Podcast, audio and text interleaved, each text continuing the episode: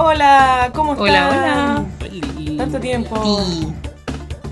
¿Cómo han estado? Bien, hay, algo, hay, hay personas aquí que no tan bien. Hay personas Sí, que Boris, nos podrían quiere- haber muerto. ¿Nos quieren ¿No quieres contar tu experiencia? Bueno, decir primero que todo que estamos eh, todos vacunados, vacunades. Con cosas diferentes, estamos como de conejillo de India porque eh, cada uno tiene una vacuna distinta. Sí, sí, sí. Yo tengo la Pfizer y no me pasó nada, solo un dolorcito en el brazo, afortunadamente, con la primera dosis. La Sacha, Yo tengo la Sinovac. Eh, ¿también? No, no, con la. Sinovac, primera dosis también. Al día siguiente me dolió un poco la cabeza. no sé si, pero el... Eso. Pero, Ya. pero no estoy, yo no estoy segura si me duele la cabeza porque estuve manejando el día anterior y el día siguiente, ¿cachai? Como de cansada. Y, pero sí me molestaba un poco el brazo como un puñetazo, pero no me dolía tanto como cuando me vacunan con la de la influenza, que además es una dosis más grande, entonces igual es más em, invasiva, por así decirlo. Entonces hay más, hay más resentimiento del músculo. Claro. Pero aparte de eso, nada más. Sí, yo también con la Pfizer como un, como un dormilón. En el brazo, en el lado de la inyección, nada más. Como que me costaba un poco levantarlo. Y el Boris, porque siempre tiene que sorprender, aparece con la AstraZeneca. La Esa vacuna-. Y Sí. cuéntanos tu experiencia, por favor, que es muy reciente. Mira, se me cayó el brazo anoche. Tuve que levantarme a pegármelo a a mi Como las. Barbie. No, em, me vacuné a- ayer. como la, claro, como la la Barbie, weón. como la Barbie COVID-19. Como eh, tuve que levantarme a las 4 y media de la mañana porque bueno, me vacuné como eso, me vacuné ayer como eso de la 1 de la tarde más o menos. Y ningún problema, eh, súper poco dolorosa la, la vacuna en el mismo momento, nada, Ni se aguja siente. ni se siente. Mm. Claro que se siente el líquido cuando entra, pero yo creo que es por el cambio de temperaturas. Eh, súper amigable la situación durante los 20 minutos de que me tuvieron ahí como en, en, en observación no me pasó absolutamente nada. Solamente el sentir el brazo como un poco dolorido en la zona en la zona de la punción. Sin embargo, bueno, durante todo el día no tuve ningún problema, estuve trabajando, estuve haciendo cosas en el computador, estuve en clases, estuve ni un ¿Tomó rollo. agua? Eh, pero cuando me... eh, sí, tomé harta agua, o sea, yo usualmente tomo harto líquido durante el día, entonces como que tampoco fue que em, tomé más que, que eso. cambiarlo. Claro. Claro, tomé, yo creo que me había tomado un litro de agua sola y entre tecitos y demás tomé harto líquido. Y demás, así como vino no tomé, porque no puedo tomar al- alcohol. Como ponte Eh, tu té y té. Sí, Agua y eso. té, básicamente. Eh, y en la noche cuando me fui a acostar como que me acosté y tenía un pequeño dolor de cabeza, como sentía como la cabeza un poco abombada y me acosté y dormí nomás. Po. Pero como a las 4 de la mañana desperté con fiebre, dolor de cuerpo, dolor de cabeza, la cabeza no me daba más, para ningún no me podía mover, estaba con terciana, estaba como tiritando de de frío, pero todo tapado y tenía calor y eh, me dolían las articulaciones, todo. Así que como que me, me, me, me auto pesqué y me levanté. y me fui a sacar un paracetamol, me tomé un paracetamol, me volví a acostar, me, me costó quedarme dormido y después ahora desperté como a las 9 de la mañana y, y ya no tenía ese mismo dolor eh, de cabeza, ni la fiebre, ni, ni nada. Así creo que fue como durante la noche. Bueno, Así qué que- paja. Las tercianas. Me, me acuerdo de Mm. muy chica haber tenido tercianas. Hace tiempo que no me dan. Y era, como- era horrible la weá porque no sabéis si tenéis frío, si tenéis calor, te quitáis, te va. ¿Qué es eso? Yo no me acuerdo. No sé Qué si me ha horrible, loco. Son como temblores involuntarios, pero, pero Ah, acuáticos. ya, sí, sí, es sí. como un tiritón del demonio. Sí, sí me A mí no me dio tan rígido, era como que me, me acomodaba y me empezaba a tritar. Yo, yo creo que debe haber sido eso, a menos que haya sido como del dolor de las articulaciones, ¿cachai? Porque de verdad que me dolían las articulaciones, donde no sabía Esa es la edad también, señor. Mm. También. Ya no está en la flor de la Eh, juventud. Son de las articulaciones. No. Claro, no está en No, la pero flor en de la todo caso yo usualmente siempre tengo dolor de, dolor de articulaciones, pero esta vez era como dos veces más. Y no había hecho nada así como exagerado. Este nació viejo. Exactamente. No había, hecho, exactam- no había hecho nada como para tenerlo en particular ese dolorcito. Benjamin Button. Eso estaba pensando el Benjamin Button chileno. desiguayante. El Benjamin Button de desiguayante. Eh, así que eso, ¿no? Pues, a- igual me habían dicho cuando me vacuné que. eh, de que podía pasarme eso y una amiga de que es médica que trabaja en Chillán me había hablado por Instagram y me dijo, oye, eh, hoy día llegaron unos chicos con la vacuna AstraZeneca y venían así como para la caca con el dolor de cabeza, pero eh, es todo súper manejable con analgésicos principalmente. Mm. Eso pasa Entonces me dijo, como con trata los metales pesados. Los metales Sí, pesados y el trata de- 5G. Ujú. esa misma. Es que tu sistema operativo era demasiado viejo, entonces se estaba demorando mucho en actualizar, se trabó, toda la chaya. Por eso. Sí. Weón. Bueno, y más encima, más encima todo el dolor de cabeza, el dolor de cuerpo y no se me pegan las cucharas en el cuerpo en su cuanto empecemos a crecer. Ay, weón, yo ayer estuve no enfrascada en la, en la discusión, solo la vi de lejos, así como así, escondidita, de, mm, de claro, de unas cabras que estaban diciendo que... No digas así porque la gente no, te- no, no nos ve. Sí, sí, me acordé cuando, cuando hice así, me acordé que no nos ve. Ya, pero escondidita, escondidita. La weá eh, es que estaban diciendo, claro, que, la, que las vacunas tenían metales pesados, que se te pegaban las cucharas, que pero ¿cómo? No, sí, hay videos. No, es que hay un médico en Instagram que lo dice. Y el background del, del médico era así como médico internista de no sé qué, pero ahora hace medicina holística y de la volá y no sé qué. Entonces eh, yo la vi muy de lejos y no quise participar porque realidad me da un poco baja. Pero qué impresionante que hay mucha gente que piensa eso de los metales pesados, de que se te pegan las cucharas al cuerpo. Y señora, señor, eh, joven, deberían meternos no sé cuántos imanes para adentro para que se nos pegara una cuchara. Si esa weá no es tan fácil, weón Ujú. Cosa que no sucede. Y si eh, ahí había una niña muy cuerda que decía, bueno, pero si tú crees que se van a pegar las cucharas, anda a vacunarte con una cuchara y ve si se le pega el líquido a la weón. Y- Oye, qué persona más. Y ahí terminó la discusión. Esa persona se Oh, merece no, un no Nobel sé. de la Paz. Solo por sacar esta discusión. Por sa- claro, por saber eh, concluir de buena forma esa discusión porque no se me habría ocurrido. Ujú. No, la hizo. Después mandó un video del No Estoy Crazy que decía así como, eh, le dan cualquier color con las vacunas, pero ah, las piscolas, las piscolas de 500 pesos, ah. Y yo lo único que aporté a esa discusión fue besitos caballeros. Fue lo único que puse. Yo igual encuentro acuático esa weá porque eh, bueno, está bien cuestionarlo todo, ¿cachai? Pero Ah, cuestionar es cuestionar una vacuna cuando no te cuestionáis la weá que te estalla a la boca todos los días.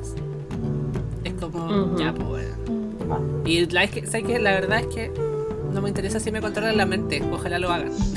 ya estoy cansado de, de pensar. Basta ya. Lo cuático igual es que yo cacho gente que sí se cuestiona la, la, la alimentación y toda la bola y también se cuestiona la vacuna, entonces ahí como que no les puedo dar ese, esse argumento. Ahí simplemente digo, no Yeah. entiendo. No entiendo el, el razonamiento. Ahí sí, ahí simplemente son Sí.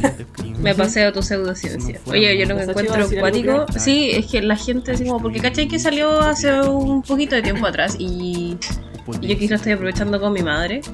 amar, El pase de movilidad creo que le pusieron y es que le de gente quejándose como que no, que esto es una dictadura sanitaria, de que entonces no me van a dejar salir a ninguna parte, bla, bla, bla. ¿Sabe qué? Si usted no quiere vacunarse, siga ocupando entonces los dos permisos diarios que le, o sea, semanales que le dan en fase 1 y el permiso diario que le dan en fase 2. Así de simple. No tiene por qué vacunarse si no quiere. Todavía no lo están obligando, pero si quiere hacer la vida normal con cualquier tranquilidad y hacer viajes interregionales y no puede, es porque no se vacunó. No lo quiere hacer, no lo haga, no viaje. Eso es todo.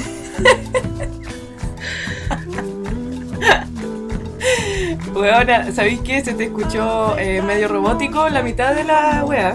O sea, en la grabación no se escucha sonido, No, no, no. pero se entendió todo. Ya. Era como que andaba ahí en. como que te eh, anduviste más, más lento nomás. Y en un momento, en la última parte, te salió así como: Bueno, si usted se quiere vacunar, se vacuna. Como que estuviera ahí medio curado, weón. Estuvo chistoso. Yo estoy completamente de acuerdo contigo, Sacha. Eh, todo el mundo tiene derecho a hacer lo que quiera con su cuerpo, eh, pero hay una weá aquí que es global. Y si tú no te querés vacunar, perfecto, nadie te va a obligar a vacunarte. Pero eso significa que vaya a estar más expuesta o expuesto a contagiarte y que el contagio sea más, eh, más fuerte. Bueno, también dependiendo de la carga viral y de todas las cosas.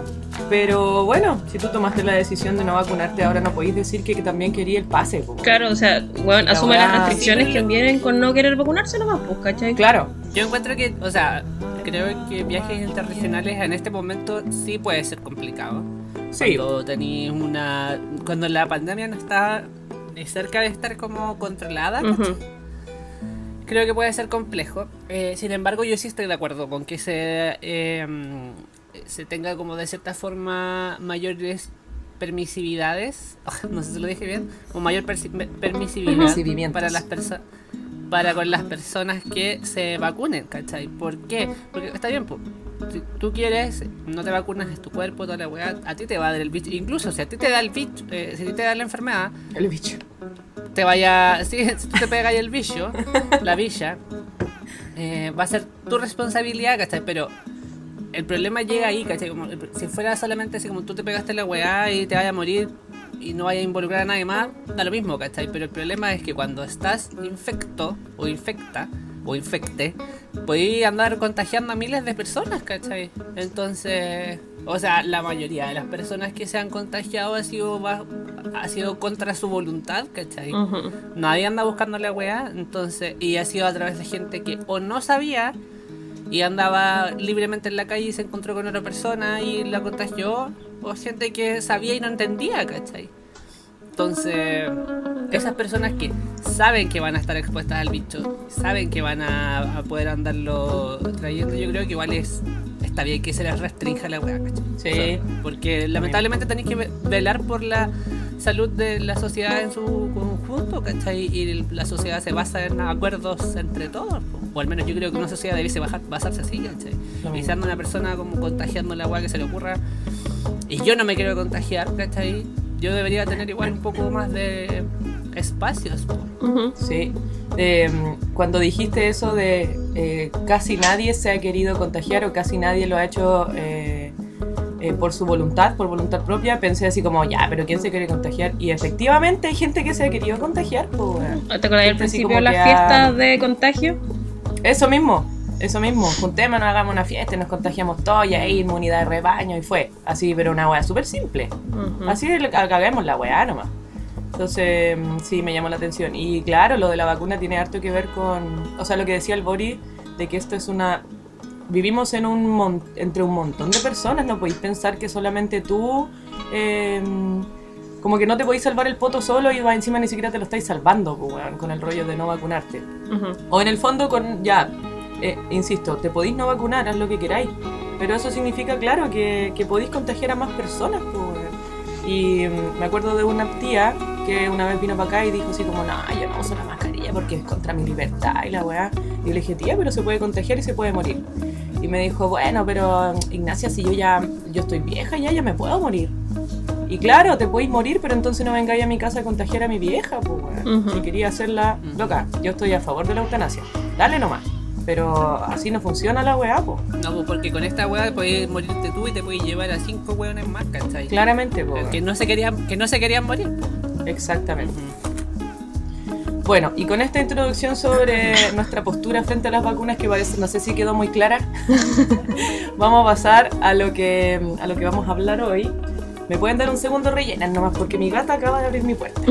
Ah, yo pensé que era la ventana. La típica que vemos y que me encanta es la Chanchi y la Rita tratando de entrar por la ventana. Ahora me acabo de acordar que una de esas dos se pegó un cabezazo contra la ventana la semana pasada o antepasada porque no estaba abierta la ventana y ella intentó salir. Pobrecita. ¿Quién? ¿La Chanchi? O la Rita no me acuerdo cuál fue. Una de esas dos se Fue golpeó. la Chanchi que se... Sí. Que se pegó el manso carazo contra la ventana. Ya, Pero si estaba abierta, yo la había abrido. Gracias por el... Gracias por Te el había ponido ahí. Yo había ponido la ventana abierta ahí. ¿Cómo que no puedo ir y venir Bueno. a mi gusto? Soy un maldito gato, déjame salir. Pero ahora quiero entrar. Déjame entrar. Bueno, por eso le mantengo la ventana abierta a la huevona, porque si no, eh, se va a sacar la nariz. Pero hace frío, No sé, amiga. le queda Cierra la ventana. Ya, Vamos a pasar a lo que nos convoca hoy, que es, eh, bueno, todavía estamos, estamos en la pitilla del mes del mar, pero todavía nos queda. Estamos a Ujú. 28. Hoy el Ah, bueno, ya, verdad que no puedo decir las fechas. Perdón, soy una mierda, valgo callampa. Soy la peor en lo de la... lo de no en la mencionar fechas. atemporalidad. Ya, lo siento, vamos a avanzar nomás.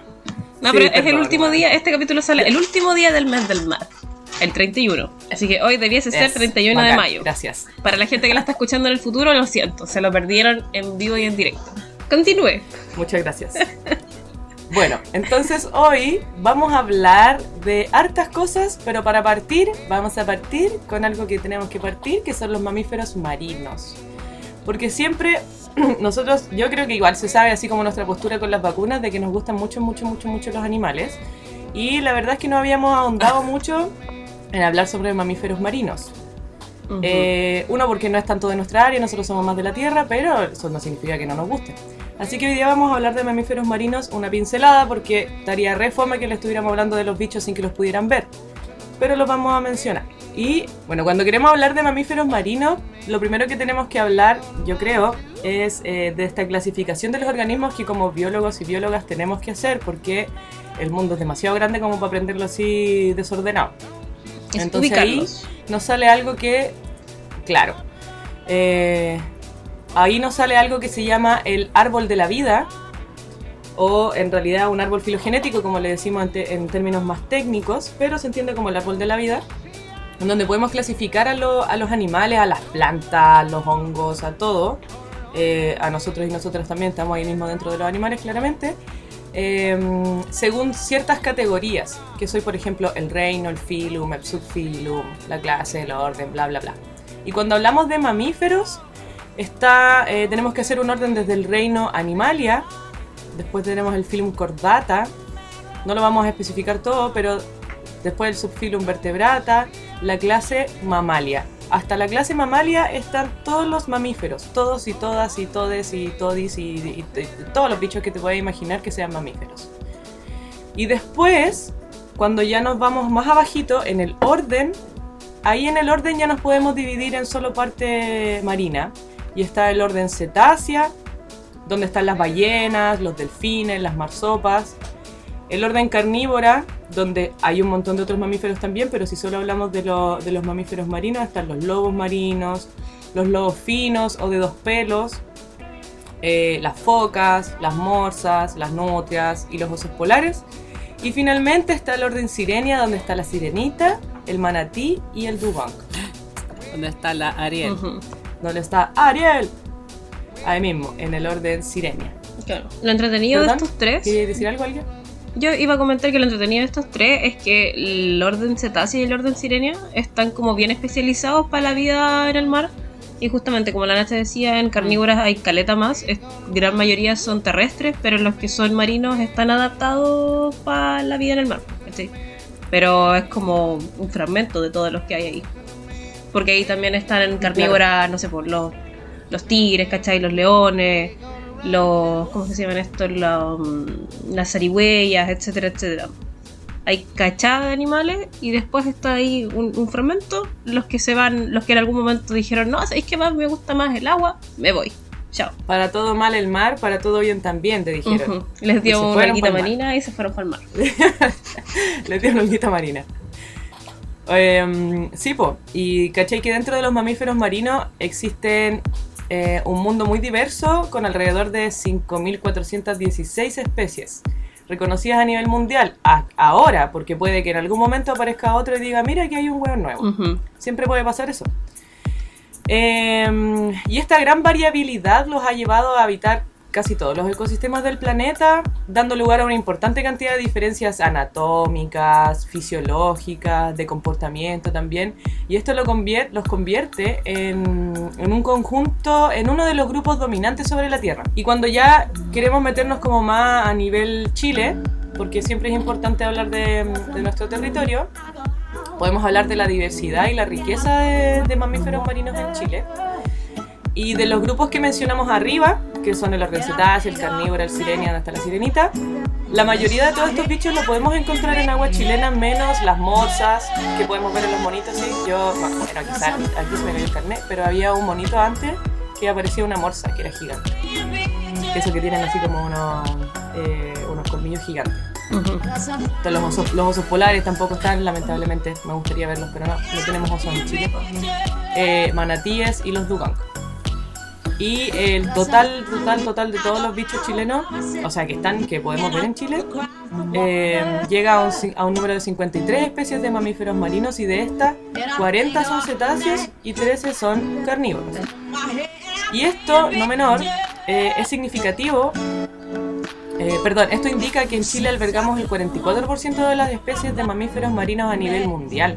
Es un montón, eh, es súper significativo e involucra una responsabilidad gigante, importante al momento de recuperar sus poblaciones y conservarlas, de todas las amenazas que los afectan, que son un montón y que también los vamos a mencionar un poquito más adelante. Ya, pues, y las generalidades, como en general de los mamíferos, no particularmente de los mamíferos marinos, es que, como lo hemos comentado en algunos capítulos anteriormente, con respecto a, a cómo regulan los animales en general la temperatura, los mamíferos presentan dos estrategias. Pues son homeotermos, que tienen sangre caliente y en el fondo no dependen del medio para poder conservar su temperatura corporal y hacer sus funciones fisiológicas eh, de manera óptima. Y hay algunos particularmente que son heterotermos, que, que es como miti miti, como que me regulo, pero a la vez también depende un poco del ambiente. Y estos son los que tienen em, sangre caliente, pero también en algunas épocas necesitan hibernar. Eh, no estoy segura, pero no es así como los osos polares, ¿cachai? O los osos en general que hibernan, porque ellos también son homotermos, sino que eso es más bien una cosa para evitar las temperaturas frías, es una cosa más estacional. Pero sí hay animales que hibernan, como por ejemplo, el- creo que las zarigüeyas hibernan, o hay algunos otros animales como que se entierran para algunas etapas de la vida, no necesariamente evadiendo el invierno. Eh, y la respiración de los mamíferos obviamente es a través de, pulmones. Entonces ahí tenemos igual un gran limitante a diferencia de los peces que tienen distintas adaptaciones al, al agua, que tienen respiración por branquias o algunos tienen respiración pulmonar. Pero en particular lo que han evolucionado estos mamíferos marinos para poder ser marinos o acuáticos, porque entendemos que hay algunos que también viven en agua dulce, como algunos delfines o algunas especies de nutria, es que tienen eh, ciertas adaptaciones al medio acuático. Por ejemplo, tienen aletas, tienen membranas interdigitales en el caso de los que aún conservan em, como la, la separación de los dedos, porque, no sé, en el caso de las ballenas, los dedos básicamente no funcionan como dedos, sino que están formando una única estructura, formando una aleta. Claro, pero es que hay otros que tienen unas aletas dorsales que son de la columna, no son de la, no son de la pata. Tienen un cuerpo adaptado para ser hidrodinámico, así como las aves son aerodinámicas al ser un poco más alargadas, los animales marinos son hidrodinámicos al tener unos cuerpos como más alargados o tubulares. Eh, de hecho, no hay ninguno que no tenga más o menos esta estructura como de un torso más largo y algunos con cola. Hay algunos como un avión. Claro. eh, sí.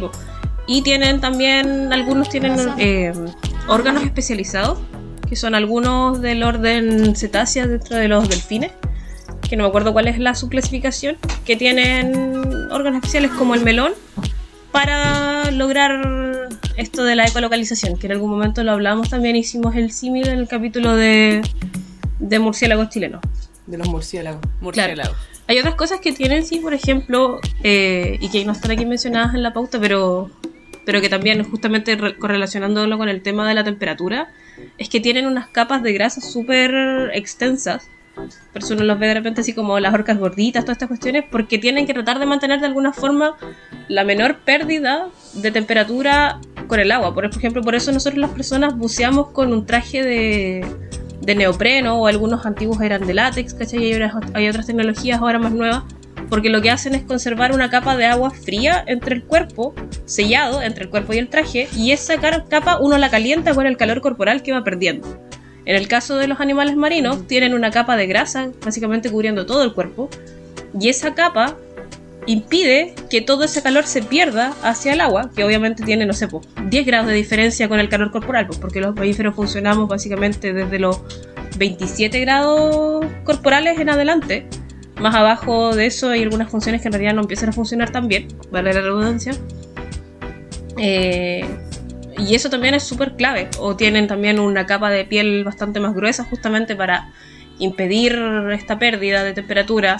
Los pulmones también son bastante más cuáticos porque cuántas veces tenés que salir tú a la superficie a respirar versus una ballena.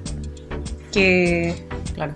que también, claro, tienen adaptaciones que optimizan el nivel, la- las cantidades o las concentraciones de oxígeno que toman con cada bocanada de aire. Pues por algo pueden estar tanto rato bajo el agua. Sí, y eh, en línea con lo que dice la Sacha, hay algunos mamíferos marinos como el, lobo de mar, o el lobo de dos pelos, o los guillines, o bueno, el guillín es de río, pero el chungungo, mamíferos acuáticos en general, eh, que tienen dos capas de pelo. No todos los que mencioné, pero por ejemplo el, el lobo de dos pelos. Y es, también tiene que ver con lo mismo, con mantener la temperatura. Tiene una capa más delgadita y después viene la capa más gruesa. Eh, Y el de un pelo entonces tiene solo una capa de Solo pelo. una capa de pelo, sí. Oh, Por eso el otro se llama lobo de dos pelos o lobo fino también le dicen porque tiene la naricita como más fina. Hoy no le podían colocar de dos pelajes, que tenían que ser dos pelos, no dos pelajes. La economía pelos, del no, lenguaje es eso.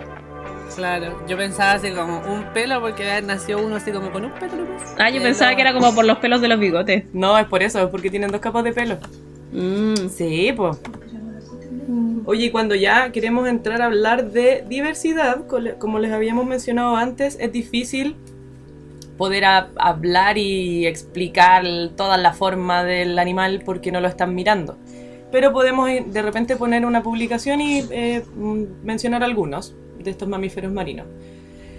Eh, dentro de la, de la gran diversidad de mamíferos marinos que existen está la ballena azul, la Balaenoptera borealis, que es la de las ballenas, es la ballena más grande del planeta. Onda 33,3 metros. Nada más y nada menos. Caleta. 33 metros de animal. Es el animal vivo más grande que existe. Claro, incluso más que solo mamífero marino, es el hueón más grande, la hueona más grande. es la ballena. Eh, y tiene un peso de hasta de más de 160 toneladas. A- afírmate. Tremendo bicho. Es, eh, es gris azulada, con patrones de moteado claros oscuros y como la mayoría de las ballenas, no todas, eh, se alimenta de krill y tiene unas barbas en vez de dientes por donde filtra el agüita y puede entrar el krill y alimentarse. Imagínate cuánto krill tiene que comer ese tremendo animal considerando que el krill es muy chiquitito. Caleta.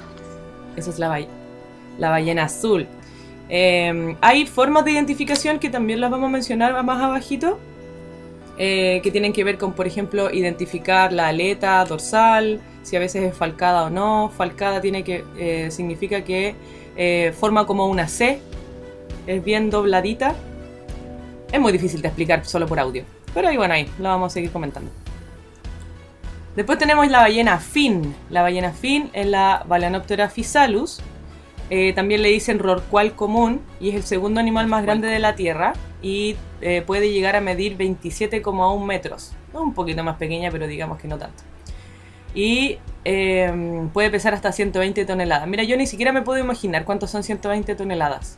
Mm, O la otra que pesaba ¿Y más. tú, sa- tú sabes dónde puedes encontrar una, un rorcual común? Cuéntanos. Afuera de la Facultad de Ciencias Naturales y Oceanográficas hay un esqueleto de rorcual común. No es un dinosaurio. Ahí, no, no es un dinosaurio, no es una gallina, una vez escuché. Me estás hueviando. ¿En serio? Eh, sí, pero porque una, una niña escuchó mal ballena y dijo Ah, gallina. ya, ya, ya, ya. ya, ya. ¿Y cómo va a ser una gallina? entiendo. No es un cocodrilo. no es un cocodrilo, no es nada de esas cosas. No, es un rorcual común, una ballena. Ballena fin que estaba diciendo la noche ahora. Y claro, es el esqueleto. Se supone que te cuenta la, la leyenda que es uno de los últimos ejemplares cazados en las costas de la región del Biobío, las balleneras que existían en los años de la corneta. Y que todavía No se pueden. en los 70 puede ser. Que las ruinas todavía se pueden ir a visitar. Sí, Están ahí. y todavía se pueden escuchar los cantos de las ballenas. Ah. Los gritos de las ballenas. bueno, esa es la ballena Oye, fin. Si se em, quieren hacer una idea, vayan a la ballena, a, bueno, a la Facultad de Ciencias Naturales y Oceanográficas a ver a la ballena. Fin. Fin. Oye, eh, quiero hacer una. Sí, Y y fin. fin. Fe de ratas. Eh, a- a- vamos a, a- Quería hablar ahora de la ballena 6. Y la ballena 6 es la Balenoptera borealis. La ballena azul es la Balenoptera musculus. Hay un- una pequeña Ah, ya. errora, pero no nos juzguen, estamos recién vacunados. Eh, Gracias, gracias. la ballena 6 eh, mide aproximadamente 20 metros. Caleta. Em, claro, es como es como un poquitito más chica que el- la que la ballena fin o que la ballena, bueno, harto más chica que la ballena azul.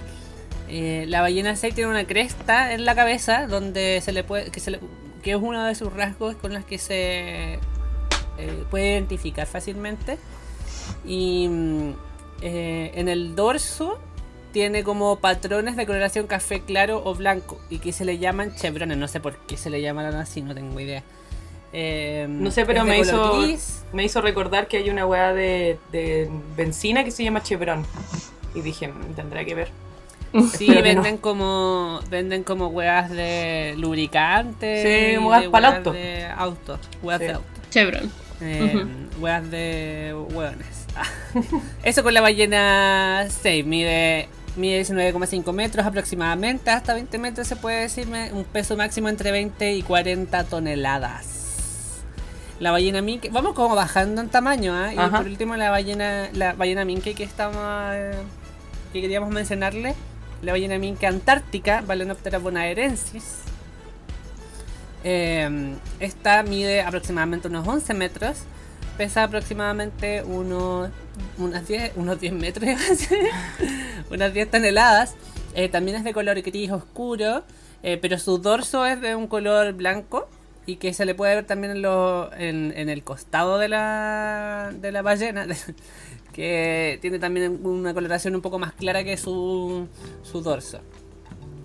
Eh, también presenta chevrones, de verdad que yo no- es que esto lo estoy viendo en la pauta que dice también que presenta chevrones y no lo, no, no lo logro. Yo cacho que eso es como manchones, ¿cachai? Una palabra más. Son los manchones.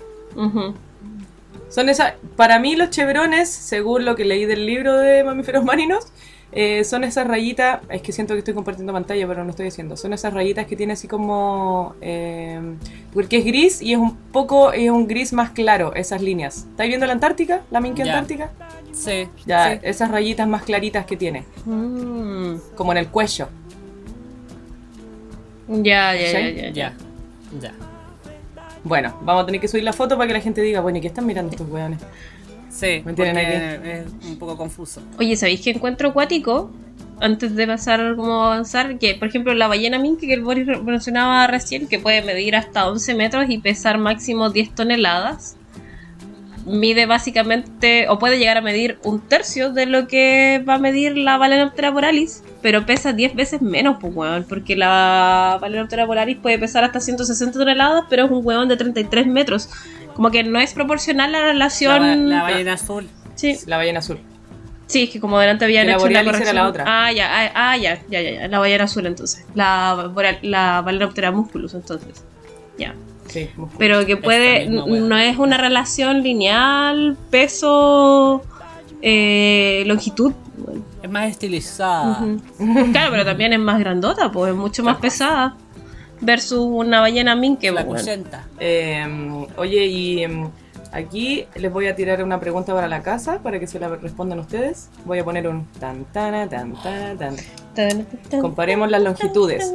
Si yo les pregunto cuál es la ballena em, como la tercera de todas, la tercera en términos de cuál es más grande, cuál es más chica, ¿cuál creen ustedes que es? Las dijimos en orden recién, así que. Si no, nos estaban poniendo Ahí va a quedar la pregunta. Eh, La ballena 6. La ballena 6 es eh, la número 3 dentro de las más grandes. Está la ballena azul, la ballena eh, fin y la ballena 6. Y después viene la minke, en ese orden de grandotas. la ballena 6. La ballena 6. Eh, después tenemos la ballena jorobada también, que es una guacha gigante también, 18 metros eh, de longitud, pesa más de 40 toneladas, es negrita y con el vientre blanco.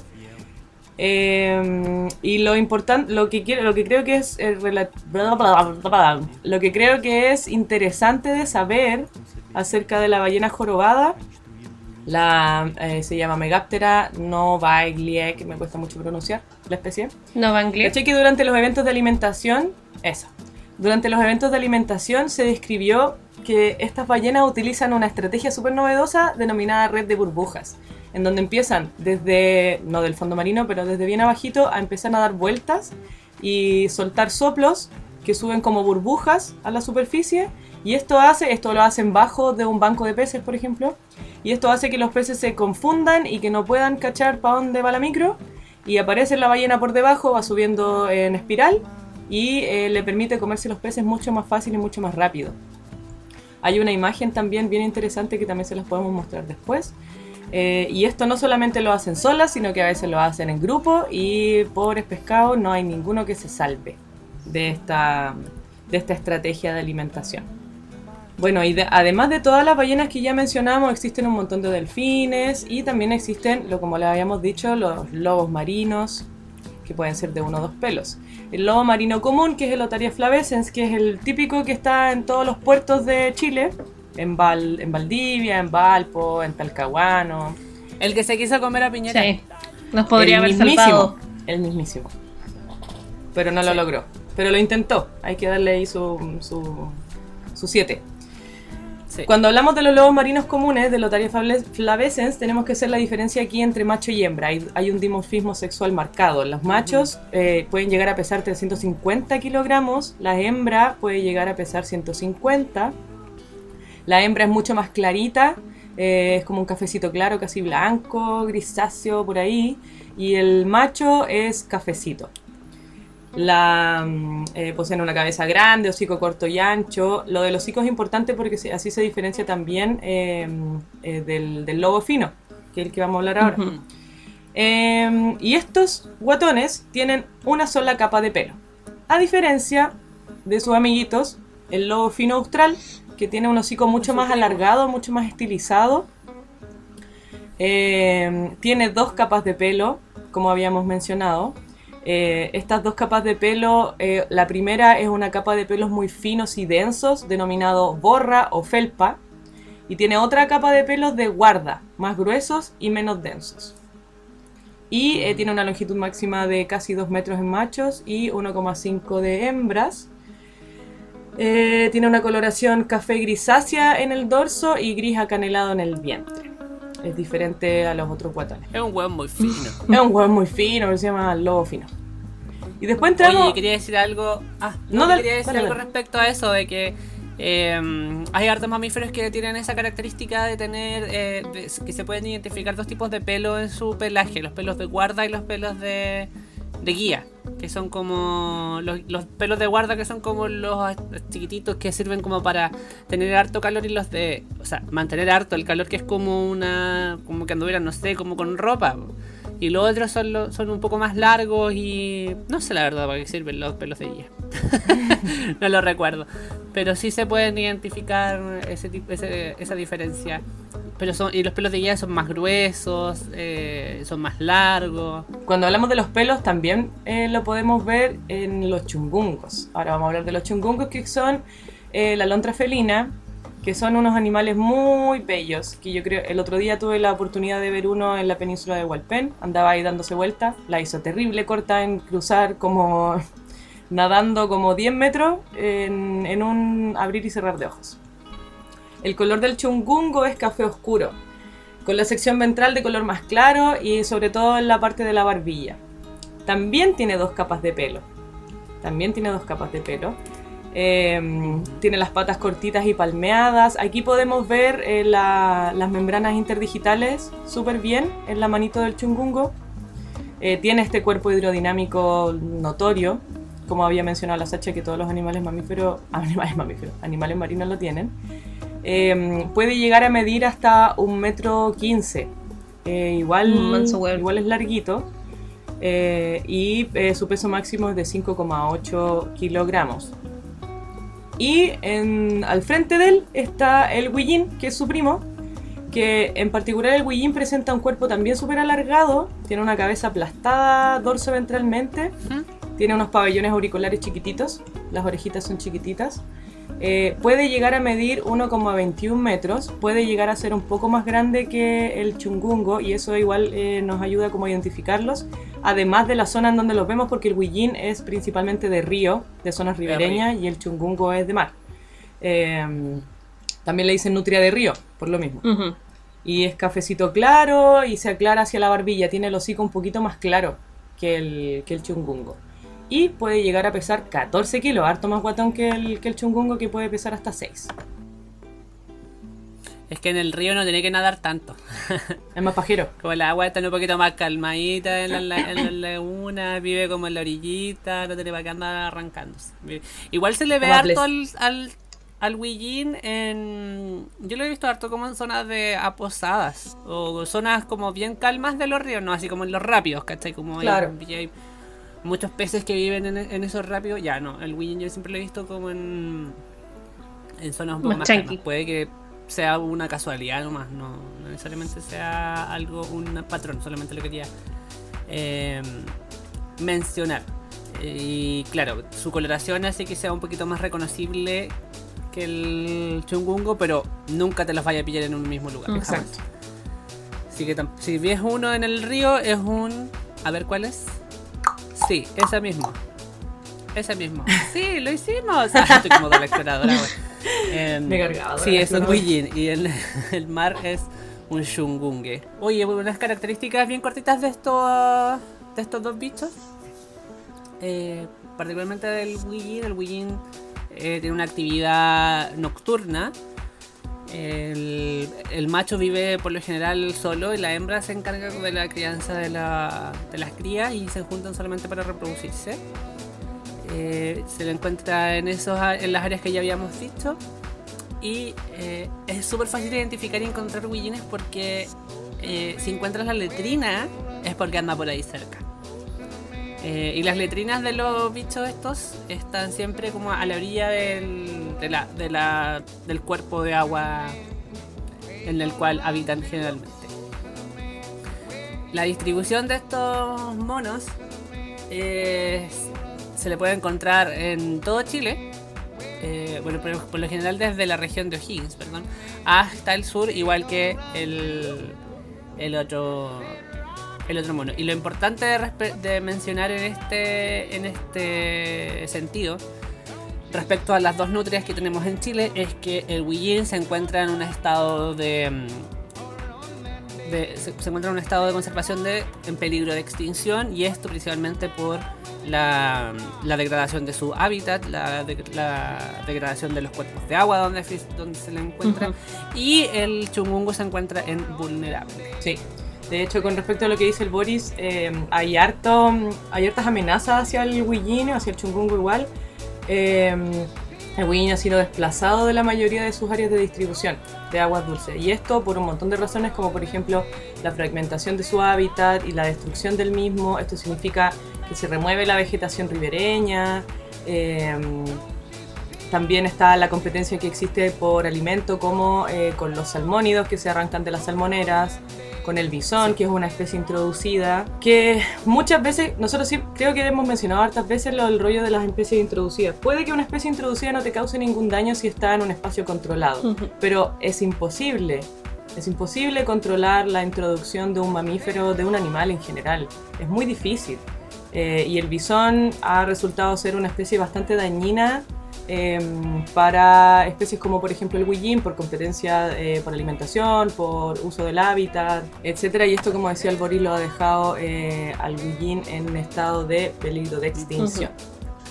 Oye, y el, el Ouija- va, el bisón, el guasón, el bisón es un, es un, es como una comadreja, como te lo dijera yo. Soy la Eh, exactamente. Pero es el típico alargado, bueno, Es como un hurón. La gente captura, bueno, el, el bisón se introdujo, según yo, como por, eh, por importancia comercial, la gente usaba pieles de Sí, bisón. hace había caleta de industrias peleteras en el Eh, sur. Y hoy día en la zona, en la región de la Araucanía, la región de los lagos, su- sus poblaciones están absolutamente en descontrol. Y lo que quería decir es que este bicho es, te- es terrestre, ¿cachai? Y aún así puede afectar la supervivencia o la existencia de un bicho que es marino, perdón, eh, que es bicho de agua, de Acuático. río. Y imagínate cómo también compite con otros. eh, con otros animales, con otros Que carnívoros forrajean a lo mejor. terrestres.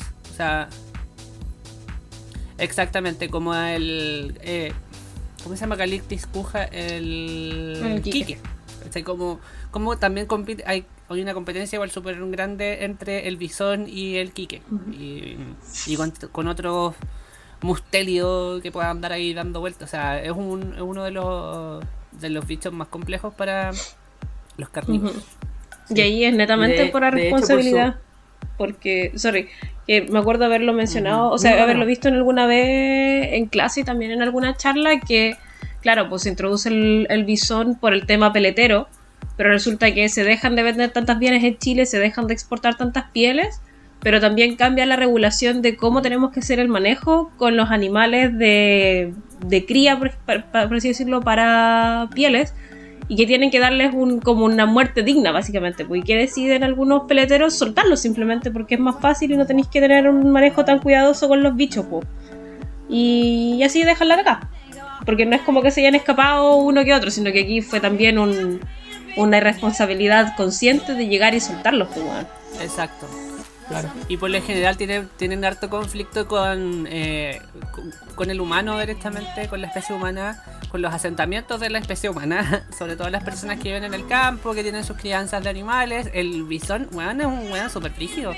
Es súper... eh, Es camorrero, ¿no? Y es camorrero. Violento. Se come, la, se come las, las gallinas, pero también pelea con los perros, ¿cachai? Sí, pues de hecho, eso es lo que quería decir. De hecho, siempre se le echa la culpa como, ay, no, es que anda un puma, me comió lo- lo- las gallinas, anda un zorro, me comió las gallinas. Weón, puede haber sido un bisón. Y ese weón es mucho más escurridizo y es mucho más eh, ágil, probablemente, que no lo vaya a ver, no te vaya a dar ni cuenta, te comió eh, la mitad de tu población de, de gallinas que tenía ahí en tu granja. Ujú. ¿cachai? De más. Eh, a menos que haya sido con el chupacabras. Es escurridizo, escurridizo como buen mustélido. Todo el rato. Eh, y y a- además de, la- de los problemas que puede generar el bisón, como habíamos mencionado, también está el, eh, el escape de los salmones de las salmoneras. Y el rollo de la salmonera no es un, no es un tema menor.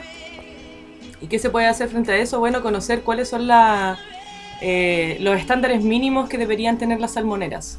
¿Ya? Para que usted pueda ir allá y medirlo y decir, bueno, aquí está quedando la cagada, no está funcionando. Las redes de las salmoneras eh, se dividen en tres, son las redes peceras, las redes pajareras y las redes loberas, ¿ya?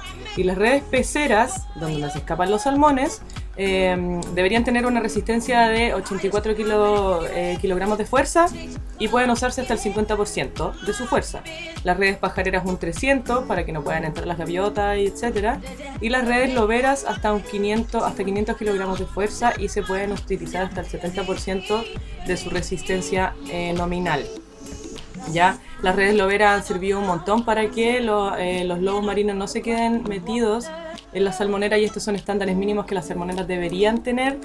No sabemos muy bien si todas las cumplen porque no creo que haya tantos fiscalizadores para que eh, puedan ir a cada salmonera, pero esperamos que sí. Ujú. Eh, y esto realmente puede ser un antes y un después en torno a la conservación y al cuidado en general de, de animales como los lobos marinos y también de los huillines y también de los chungungos para que no se vayan a meter a los salmones y asimismo para que los salmones no se arranquen y eh, peleen, compitan con, con los animales nativos. Bueno, y como estaba mencionando la Nacha, esta medida ha sido una medida de seguridad para estas empresas y para también con los animales de nado libre. Sin embargo, igual puede pasar de que eh, pueda tener cierto grado de efecto o afectar a algunas especies de nado libre, por ejemplo, que queden eh, atrapados en, esta, en estas mallas, en estas redes que sirven para contención. Y pues eso finalmente puede generar un problema. O sea, ya, ya lo hemos visto hartas veces también cuando se eh, enredan los bichos en las mallas o en las redes de pesca. Es- en este caso también puede pasar y puede generar problemas para la subsistencia del individuo o la individua que enredado en estas mallas redes. Y mm, En ese sentido queríamos mencionar de que existen distintas técnicas, existen distintos protocolos que tienen que ser cumplidos para poder eh, evitar ese tipo de circunstancias y si es que ocurren, existen también algunas medidas y protocolos para poder eh, solucionar el problema en sí. ¿Qué podemos hacer nosotros y nosotras desde nuestra individualidad como personas pequeñitas, eh, humildes y inmaculadas? Claro, porque las empresas tienen que tener Eh, personal especializado como para todo el manejo de esta cuestión y el personal que tienen ellos trabajando con las Exacto. redes tiene que estar capacitado para enfrentar este tipo de situaciones. Pues, ¿cachai? Es como ellos Exactamente. ellos saben conscientemente incluso- que se van a topar con ese tipo de situaciones, pues, pero ¿qué puede hacer uno como pobre huevón caminando por la playa? No tiene uno la misma Incluso formación. las empresas pueden tener gente capacitada para hacer ciertas cosas, pero sí o sí también tienen que tener una veterinaria o un veterinario eh, disponible Eso. para el actuar. Ujú. Claro. Mm, Sí, que es la persona que tiene que encargarse de, de ver cómo está la salud y los primeros auxilios del animal. Y tienen que tener todos esos recursos a mano, pues, ¿cachai? Las tijeras especiales o las navajas especiales, pero pero se entiende que uno como, o una persona cualquiera en la playa, ¿cachai? No va a tener ese tipo de preparación, preparación uno, ni ese tipo de implementos. Entonces, ¿qué puede hacer uno cuando se pilla con este tipo de, de situaciones? Yo creo que lo que puede hacer una persona que se pilla un cetáceo ma- mayor, menor, en esta situación de enmalle, es primero que todo llamar a hacer una pesca. Sí, Llamar al SAG. Sabemos que no siempre contesta. los fines de semana no. Entonces, ¿qué se puede hacer en lo inmediato? En lo inmediato, eh, Enmayado, varado, estar lo que cerca sea. del animal, no tan. Claro, estar cerca del animal, no tan cerca tampoco como no, para no hacerte daño y evitar que la gente vaya y se saque foto encima de la ballena. Ay, porque bueno. el otro día vi una foto de, dos personas encima de una ballena sacándose una foto. Entonces, ¿qué puedes hacer tú con tu comunidad? Eh, estar ahí y esperar a que aparezcan las autoridades, cuidar al animal, echarle agua, también se puede. Sacar agüita del mar y echarle agua encima. Esas son cosas que puedes hacer que pueden no dañarte. Ahora sí, también hay que evaluar siempre la- el estado del animal. El animal probablemente está para la cagada. Sí, o sea, Ahora está claramente el estresado cetáceo también. no se puede mover. Claro, no se puede mover en la arena, entonces eh, va a ser más difícil que te dañe, pero no está de más siempre estar con el cuidado pertinente. Y in- eh, insistimos en que hay que llamar a autoridades porque no, no se puede hacer nada. Imagínate tratar de salvar una ballena tú sola. No se puede. Está difícil. Está difícil. Así que eso... Así, el- A pesar de que sean organismos que no están siempre muy atentos eh, y no sean de mucha ayuda en algunos casos, hay que seguir ese conducto regular. Claro, exacto. Y eh, insi- insisto en tú preocuparte de que la gente alrededor no los hueve, no los hueve, porque Mm. ya están lo suficientemente estresados y estresadas como para que venga alguien y se siente encima a sacarse una foto. Sí, Así que ese es nuestro llamado. Nuestro llamado es a. En realidad, lo que nosotros podemos hacer aquí es, es invitarlos a, a conocer a los animales, Para a conocer a la, a la diversidad de mamíferos marinos que tenemos para protegerlos, eh, para enseñar al respecto. Si tú estás escuchando este podcast y tienes una hermanita o un hermanito que le guste el rollo, invítalo a mirar. Hay temporadas donde tú puedes observar, aquí en Concepción, por lo menos en Chome, puedes ir a observar ballenas, puedes aprender a identificarlas por el soplo, eh, puedes identificarlas por la, por la aleta dorsal. eh, Con los cantos. y claro, ir a mirar huillines, ir a millar, ir a millar, ir a mirar eh, chungongos. eh, y eso. Así que muchas gracias por escucharnos. Lamentable, nos gustaría hablar dos horas de todo siempre, pero no podemos porque está bien, nos pusieron un paralé y ya nos estamos pasando del tiempo. Así que les agradecemos mucho habernos escuchado y ojalá les haya gustado. Perdón por los pequeños errores que tuvimos, de, de nos equivocamos en una especie, no sé qué otra cosa, pero bueno. Es culpa de la vacuna. Sí. Es parte de la vacuna, estamos, bueno, estamos con la primera dosis, de, básicamente tenemos, tenemos 5G ahí mismo. Tenemos la mitad de nuestra mente controlada. Entonces- Claro, Imagínense lo que vamos a hablar igual después con las luchamos harto dosis. contra la web. Exacto. Así que eso, muchas gracias y nos vemos el otro Buenas lunes. noches. Nos vemos. Muchas gracias y buenas chao. noches. Chao, chao.